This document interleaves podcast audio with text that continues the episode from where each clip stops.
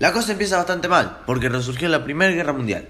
Estados Unidos, Francia e Inglaterra le ganan a Alemania y le dieron muy fuertes cláusulas en el Tratado de Versalles.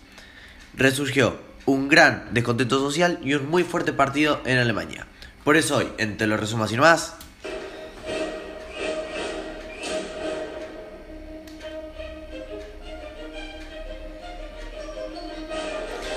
El nazismo. En la década de los 20 hubo un gran crecimiento económico a nivel mundial, pero en Alemania se le dificultó tras las fuertes causas del Tratado de Versalles, como antes dijimos.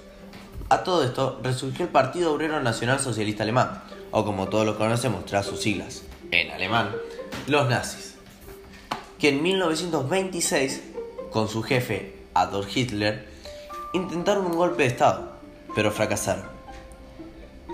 Entonces recurrieron al método legal, cuál era, en 1928, las elecciones. Obtuvieron solamente un 2.6% tras su propaganda derechista y liberal. Ganó el Partido Socialdemócrata con un 30%. En 1932, ayudado por la crisis del 29 que resurgió en Estados Unidos, con una propaganda antiliberal y comunista, obtuvo un 37.3%, aunque días antes del nombramiento de Hitler como canciller, hubo enfrentamiento entre los nazis y los adversarios. Si bien hubo un gran descontento, aún así llegó al poder. Alguien se pregunta, ¿por qué Hitler llegó al gobierno?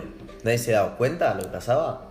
Bueno, en 1929, tras la gran crisis y las cosas que aún quedaban del Tratado de Versalles, se le fue muy fácil incentivar el odio hacia el partido.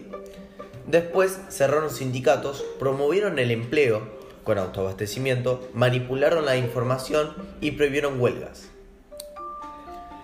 Estos estaban ayudados con el Gestapo y la SS. El Gestapo era una policía secreta que encarcelaba a los que no juraban el nombre de Führer, le mentían al gobierno eran políticos anteriores o rivales. Muchos recordarán este partido tras sus políticas antisemitas, donde mataban judíos en campos de concentración con explotación laboral, torturas o cámaras de gas. Otros se morían con hambre y enfermedades. Llegaban ahí en vagones, arrestados, sin ventilación, apretados, y algunos ni siquiera sabían que eran prisioneros. Decían que era por un tiempo. Se les decía el trabajo te hará libre, refiriéndose a la libertad como la muerte. En cuarto se le decía que les iban a dar una ducha, pero con ciclona los mataban y luego cremaban sus cuerpos en hornos. Eso fue todo por hoy, espero que les haya gustado.